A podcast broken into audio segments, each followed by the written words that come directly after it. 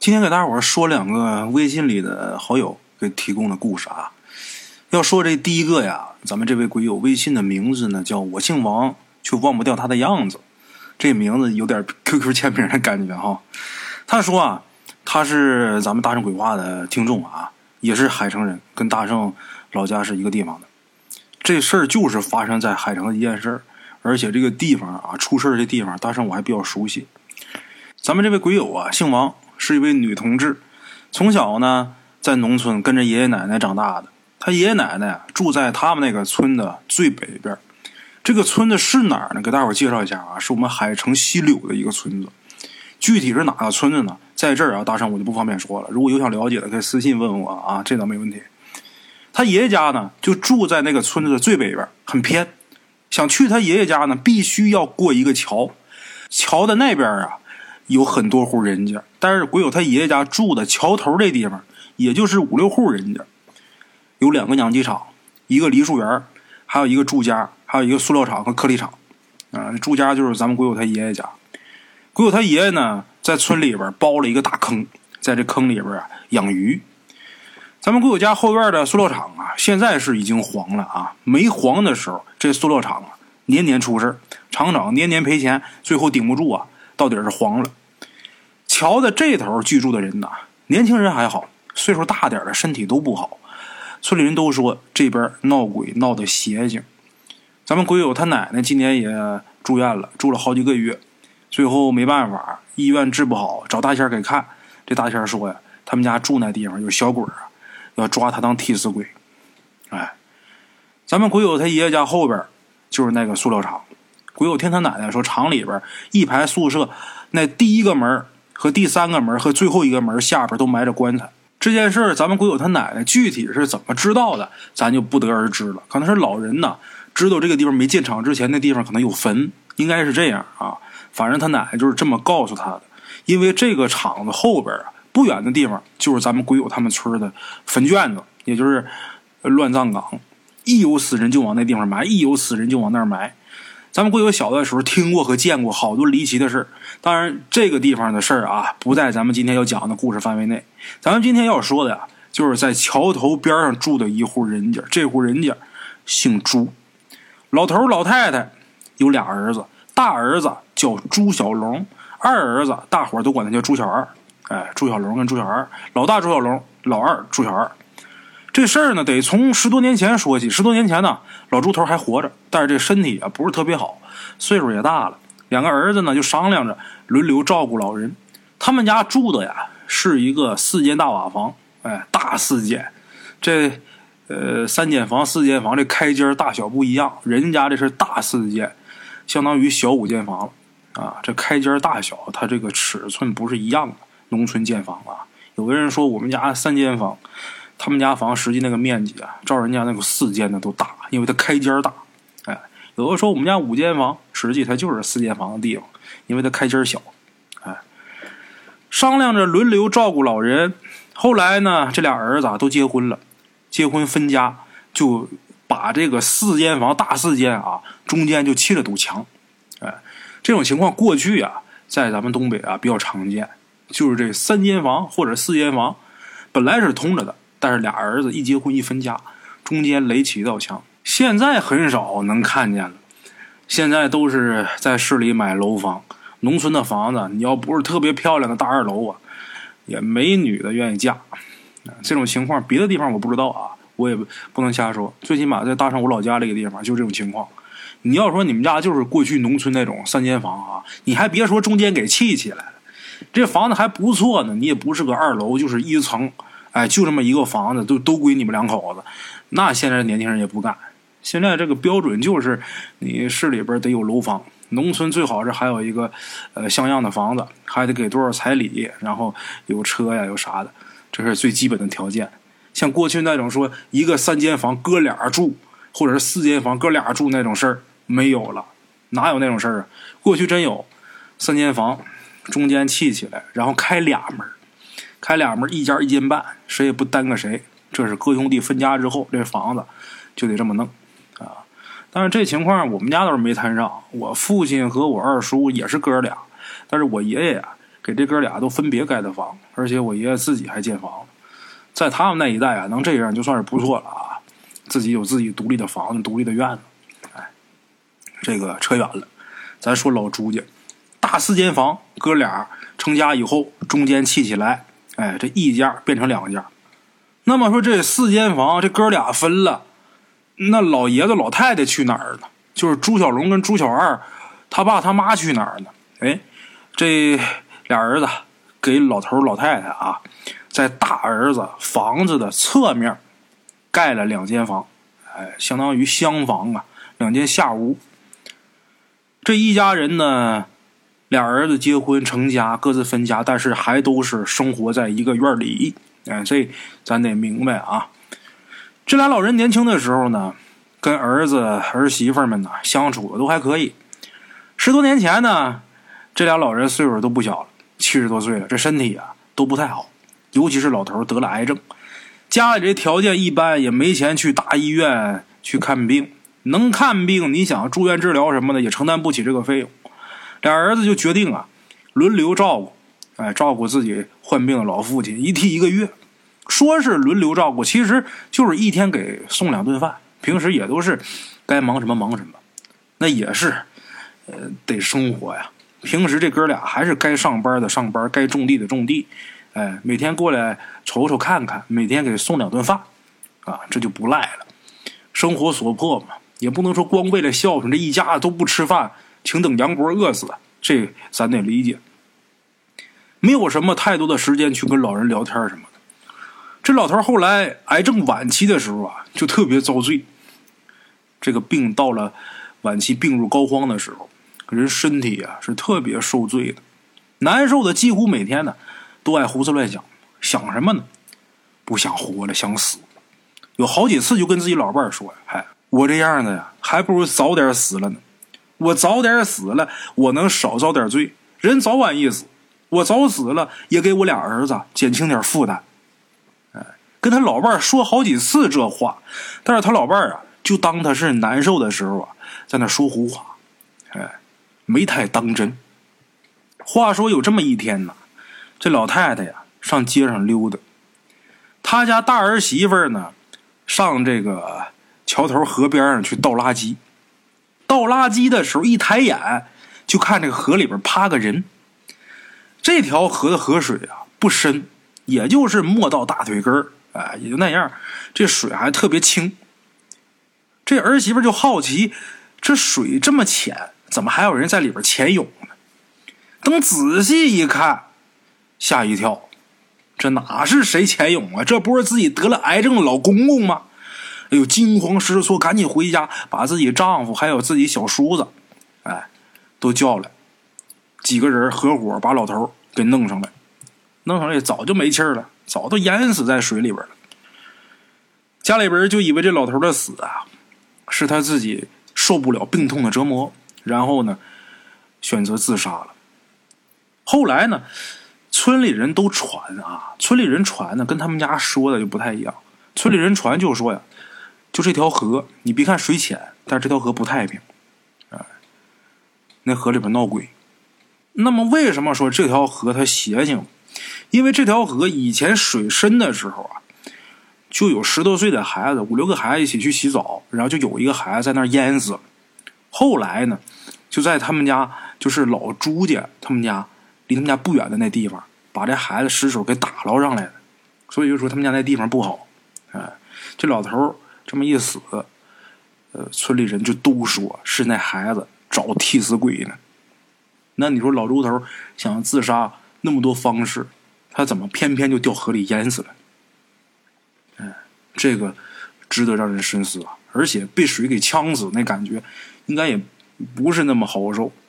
这老猪头，但凡真想死的话，可能多吃点药，人睡过去也就完了，不至于去受那个罪。这大伙分析的啊，也不知道大伙分析的对不对。这事儿呢，暂时就算是过去了。说的人多了呢，老朱家家里啊也害怕，然后呢，找了一个。会看事儿的大师，啊，来他们家一顿做法，村里人都传呢，可能是我们家这地方邪性啊。你看我爸这都，是吧？赶紧找人来做法，一顿做法。找这个呢也是神不是这大师，做那法啥用没有。没过一个月，这老猪头他老伴儿老太太在自己家房子前面扣的那个棚子里边。东北这个房子，冬天的时候，过去那房子窗户不严实，不都得扣一个塑料棚子吗？有的是钉塑料布，有的是扣个棚。扣个棚，屋里这温度啊，呃，它就比较好，它不透风啊。这老头老太太住的是下屋，这下屋吧，他肯定说不能像呃正南向这个房子啊，就是东南向或西南向这种房子采光那么好，冬天肯定冷，所以说扣个棚子。这老太太就在这个棚子里边。坐着上吊自杀了，坐着吊死的。哎，像这种死法，大圣我在故事里边不止一次讲到过，死的很邪性。还有那种拿鞋带挂门把手上，然后坐那儿吊死的，那都有。哎，这老太太就是坐着吊死。这老太太又这么一死，全村啊又传疯，就说他们家这个风水有问题。邪性，嗯，为此呢，他们家呀也挺恐慌，害怕呀，把这个死了人的房子，就是老头老太太住的那两间厢房，都给扒了，不敢留了。虽然说把那两间房都给扒了，但是他们家的这个悲剧啊，并没有就此而止，还在继续发生。那么说，他们家又出什么事儿了？咱们简单点说啊，这老太太她大儿子，也就是朱小龙，他媳妇儿生活作风上有点问题，哎，据说是啊，跟那个村的谁谁谁俩人有事儿。这个人呢，在那个村啊，还是比较有权力的，大家伙都知道这事儿，包括朱小龙，他也听别人说过。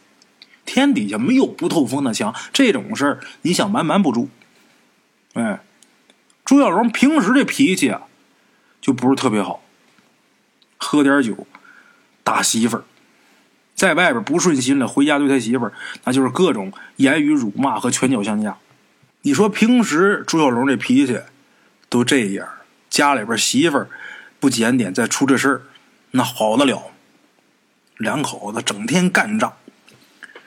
他们家这一这四间房，这四间房不是住着哥俩，老大这边跟大嫂总干仗，隔壁的朱老二两口子，一开始啊一听见动静就过来劝过来拉，但是慢慢的时间长，谁也架不住他俩总打仗啊。这朱老二就习以为常了，哎，所以说只要隔壁大哥大嫂打的不是特别厉害。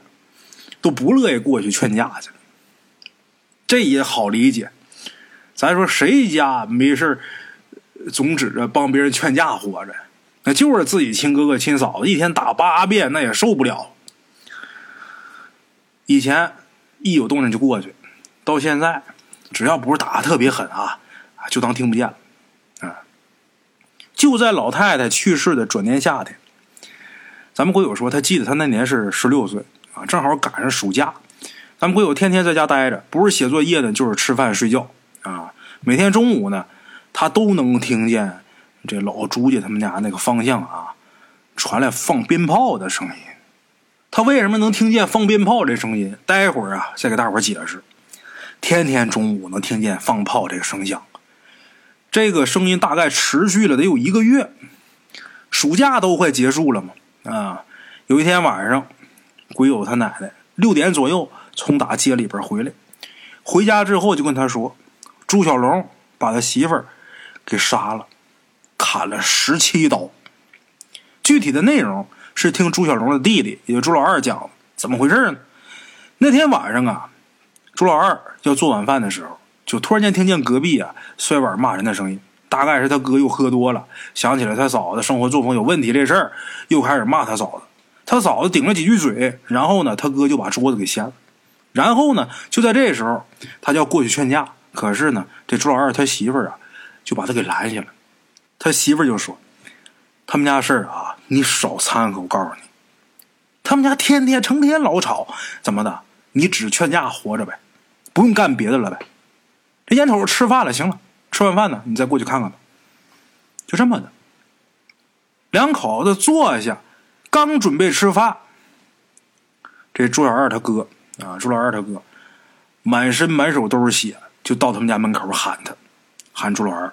朱老二出去一看，吓一跳，他哥直接就跟他说：“我杀人了。”说完之后，他哥就捏呆呆、直愣愣在那站着，然后朱小二就往那边跑，啊，刚跑进院就看见一只脚在门里，一只脚在门外的嫂子，以一个极其诡异的姿势躺在血泊当中。怎么个诡异的姿势呢？屁股是朝上的，这胸部也是朝上的，这人整个拧过来了。你说这姿势是不是挺怪异的？为什么会呈现这个姿势呢？我接着讲，大伙儿就明白是怎么回事这会儿他嫂子被他哥砍的啊，就脖子那地方就剩点皮肉连着了，就几乎就把这脑袋给剁下来了。朱小二赶紧报警，紧接着他们家门口啊就围满了看热闹的人。没一会儿啊，警察和法医就来了。经过法医鉴定，他嫂子颈部被砍了十七刀，刀刀致命。警察来的时候，问这个朱小龙，问话的时候他还挺清醒的。看来啊，这朱小龙没有什么精神问题，可能就是呃杀人了，有点吓着了，这眼神有点发直。他跟警察说呀，是他把他媳妇杀的。警察问他，你是怎么杀的人？杀人动机是什么？这朱小龙说呀：“我就想杀他，他不正经。我说他，他还跟我顶嘴，我就要打他。没成想我喝多了，脚底下不稳。哎，就朱小龙他媳妇儿啊，他不要打他媳妇儿，他媳妇儿一推，就把他给推摔倒了。然后这朱小龙爬起来就去厨房拿了一把菜刀。之后啊，他媳妇儿看见他拿菜刀啊，就想往出跑。结果呢，跑到门口的时候被这个门槛子给绊倒了。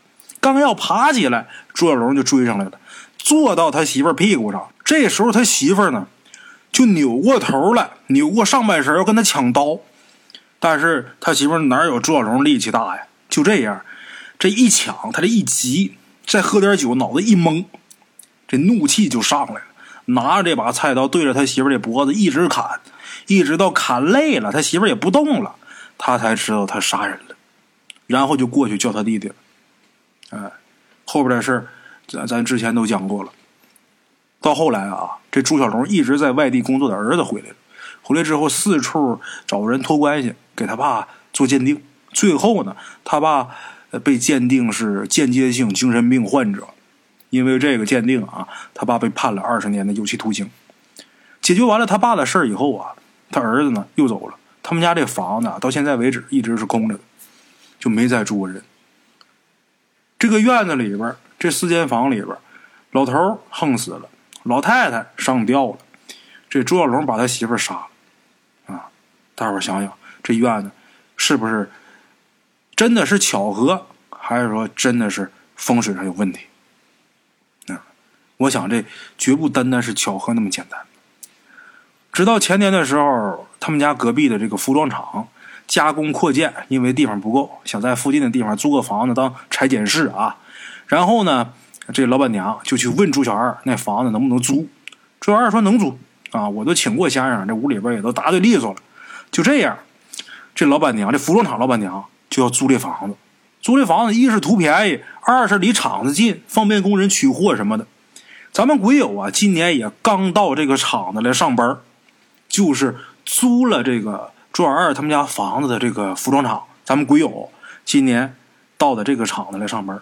咱们鬼友的工作啊，主要就是打包装，有的时候呢也会帮着记账，分一分这个裁剪好的布片子。所以说，咱们鬼友偶尔呢也会去这个裁剪室。哎，说到这儿呢，咱们得介绍一下，给咱们提供故事的这位鬼友啊，还有一个身份，这身份就是出马弟子。他是二十岁出的马，他每次去这个裁剪室的时候啊，都感觉不舒服。感觉这屋里边有点冷，还有点恶心。即便是今年夏天的时候，他进去的时候也感觉浑身都是鸡皮疙瘩。呃，这出出马的弟子啊，他这个灵感感应啊，肯定比普通人要好。这就是为什么朱小龙他媳妇在被他杀之前那将近一个月的时间，咱们鬼友一直能听见他们家那个方向有鞭炮声。这事儿很奇怪啊。其实呢，呃，真正有灵感的人呢，他们会感知到这些东西。这灵感也分强分弱，有的人呢，就离多少里就能闻见那个方向啊有烧纸的味道。头天闻到，第二天那个方向准有人家死人。哎，咱们鬼友这是能听见这个鞭炮响，结果出这么大个事儿。言归正传，咱说这个服装厂，这服装厂呢，老板娘是咱们鬼友小学同学的亲姑姑，所以说呢，呃呃，咱们鬼友跟这个老板娘啊，算是比较熟悉的，小的时候就认识嘛，管这老板娘叫芬姨，可能叫什么什么分呗啊，分一。咱们鬼友感觉到这个房子不对的时候，他就劝过他这个分一，劝过这老板娘。他这个老板娘今年呢，正好是值太岁，属牛嘛，不太顺利。一般犯太岁啊，身体啊，像车前马后啊，这个这个车祸啊，钱财啥的都得注意。他当时啊，就提醒他这份儿，就说这房子不好。但是他这老板娘啊，也没太在意。没过多长时间，也就是刚穿长袖衣服那时候，就是天刚杀冷的时候，呃，夏天刚过，刚穿长袖的时候。有一天晚上啊，咱们鬼友在裁剪室里边正分片子呢，还有两个人呢正在裁剪，还有一个货主。这货主呢靠在桌子边上跟裁剪的聊天咱们鬼友呢就背对着这货主，在跟另一个桌子上的人呢分片子。他突然间就听见这个上面有东西掉下来，回头一看，地上有土块和木渣子。然后这货主就说呀：“你往这边点你头顶上往下掉渣呢。”就这时候，咱们鬼友就听见上面啊，咔嚓咔嚓咔嚓，咱们鬼友就喊：“快跑，要塌！”一边说一边往外跑。万幸啊，他们都跑出来，没有受伤的。这房子塌了。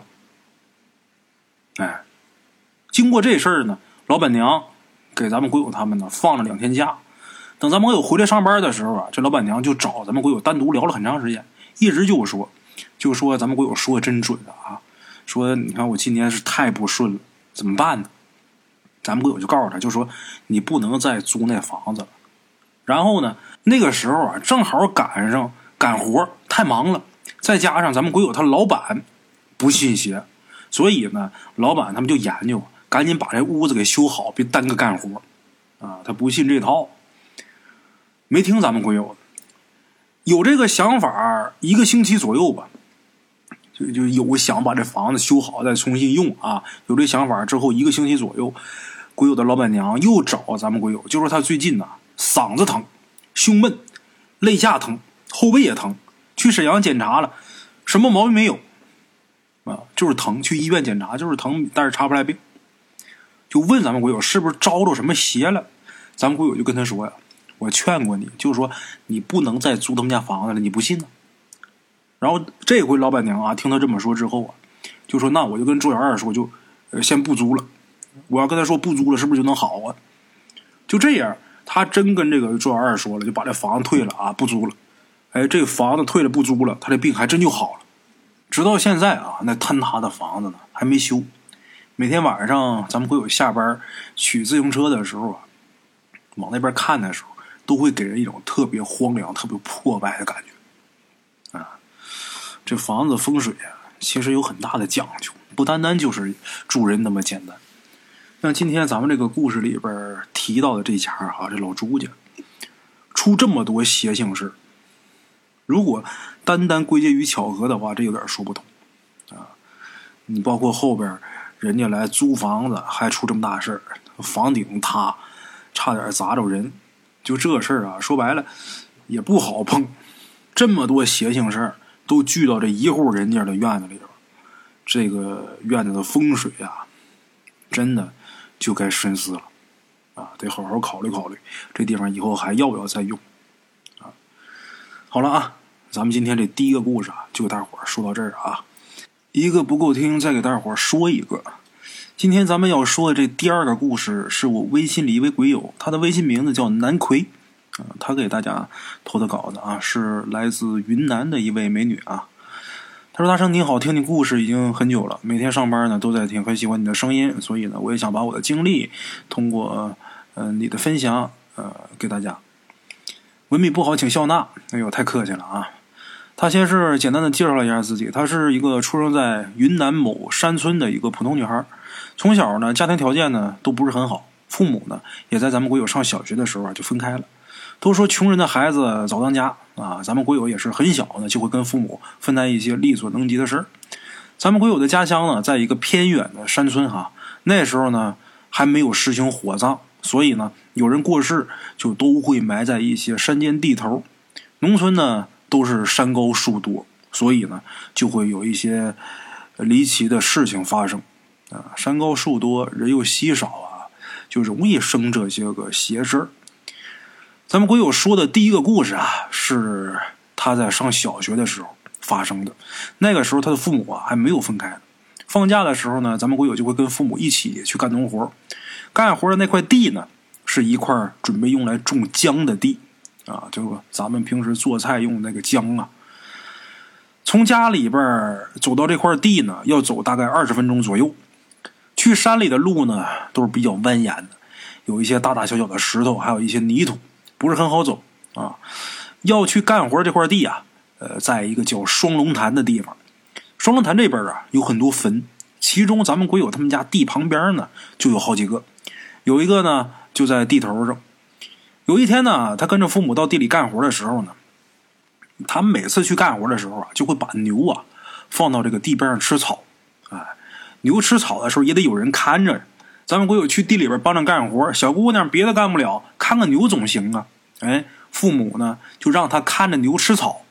哎，那时候也没手机，看了一会儿就觉得很无聊。然后呢，咱们国有的注意力啊就集中在他们家地边上那座坟上。哎，他不但是看那个坟啊，还走过去了，走过去还蹲在坟前面，就念起了这坟上的字，还用手摸了摸这个碑，啊，他记得当时啊，这个坟前面啊还放了两个水果，然后呢，他就偷偷的拿了一个，躲到一边把这水果给吃了。吃完之后也没什么事一直到晚上回家的时候，他的脑袋就开始疼了，头疼，越来越疼，晚饭都没吃。之后呢，他父母就觉着不对劲儿。那时候啊，咱们鬼友家的一个远房亲戚也在他们家生活。他这远房亲戚也是农村人，所以啊，都比较迷信。然后他们家人就说：“会不会是被地头埋的那个人给叫到了？”啊，就是据传说啊，人如果被鬼喊名字的话啊，人家身体啊会有反应，会难受。啊，会不会被呃就地头埋的那人给叫到了？咱们鬼友就好奇问他妈妈。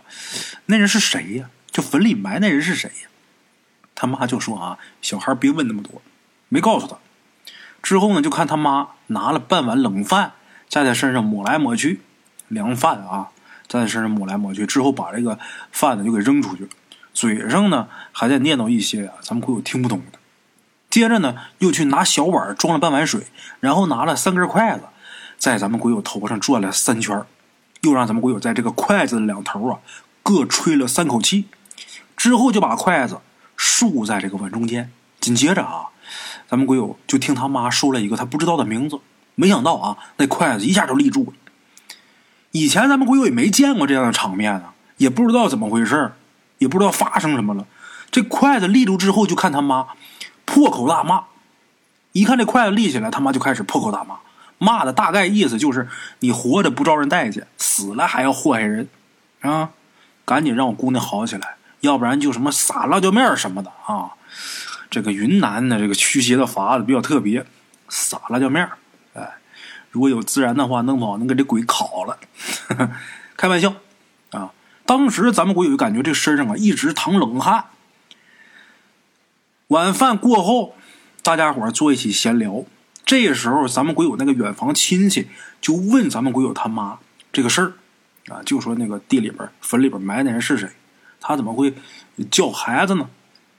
然后鬼友他老妈呀就说这个事儿，咱们鬼友呢在旁边凑着听。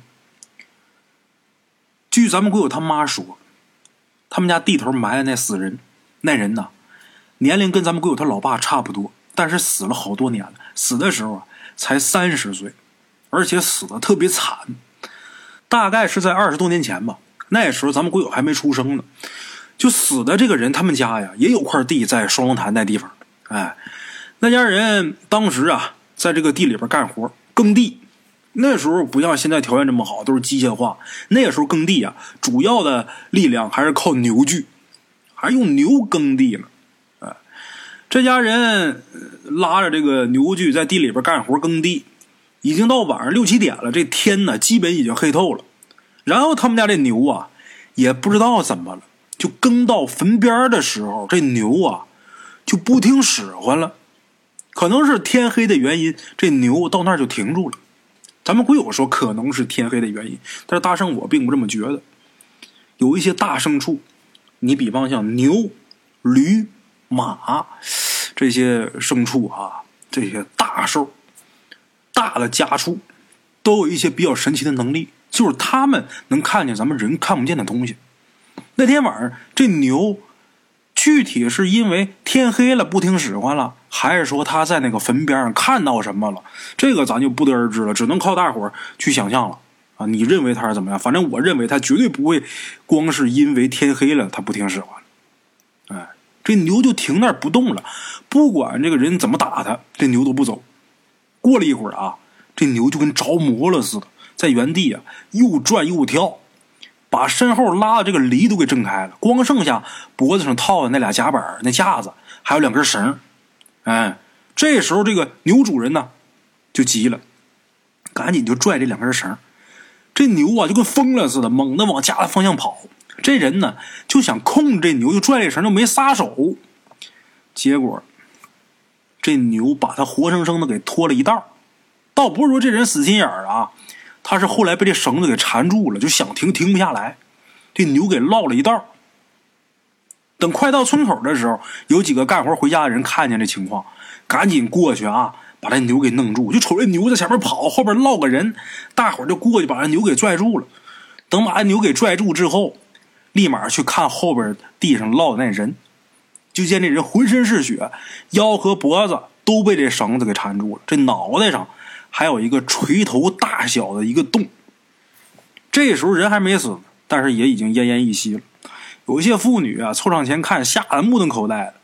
之后这几个人把这人还有牛就都送回到他们家去了。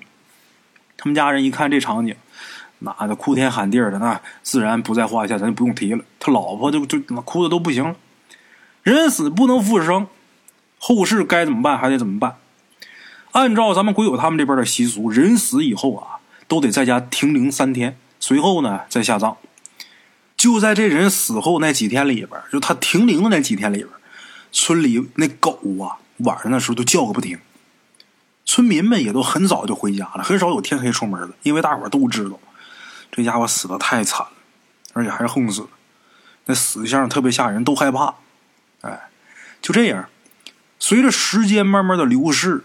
人们慢慢就把这事给淡忘了，历史就是这样，你甭管说多大的事件，随着时间流逝，总会慢慢的被人淡忘啊，甭管多大事你是天下大事还是说家里边的一些小事你说忘不了，记忆深刻，那就是时间还不够的原因。时间到了，甭管多大的事都会忘得干干净净啊。这人死后呢，就埋在了咱们鬼友他们家这块地的边上。挺邪乎的，不光咱们鬼友啊，他被这人给叫过。有几次他妈到那边去干活的时候，回家的时候也会莫名其妙的头疼啊、肚子疼啊，都是立立筷子啥的就好了。之后他妈呢就很少去那边。咱们鬼友听他妈讲完这些之后啊，就觉得不寒而栗。一想白天自己还又摸杯又拿吃的吃，哎呀，真是胆大妄为呀！好在啊，第二天。哎，起来的时候就感觉这身体好多了，人也变轻松了不少。哎，这事儿呢就这么过去了。他这故事啊，其实咱们仔细一回想，现在这个死鬼他还叫人，为什么？因为他心里边有怨气。其实他死的可能就是冥冥之中自有定数。这人横死啊，就都是冥冥之中自有定数。其实这件事的根源呢，也许不一定就是这个人，这个人也很有可能。是被这个，呃，就这个双龙潭附近的这些某座坟里的孤魂野鬼给抓去。抓去之后啊，这个抓替身这事儿，就是你来替我在这待着，然后他走了，那也去投胎或者怎么样啊？他在这儿接着抓。也有这种可能啊。像这种抓替身的事儿啊，有的呢就成功了，成功抓到替身了，然后他或者去往生，或者去去哪儿啊？有的呢就没成功，但是随着时间呢，这股能量慢慢的就消散了啊，就完了，他就没那能力了。有的呢，因为死的日子或者说下葬的地点比较特别的，慢慢他这怨气越来越大，越来越大，最后出个大事然后来个高人啊，把这事一平完了，基本上都是这个流程。哈，好了啊，非常感谢咱们这位鬼友的投稿啊，咱们今天这故事啊，就给大伙说到这儿，咱们下期见。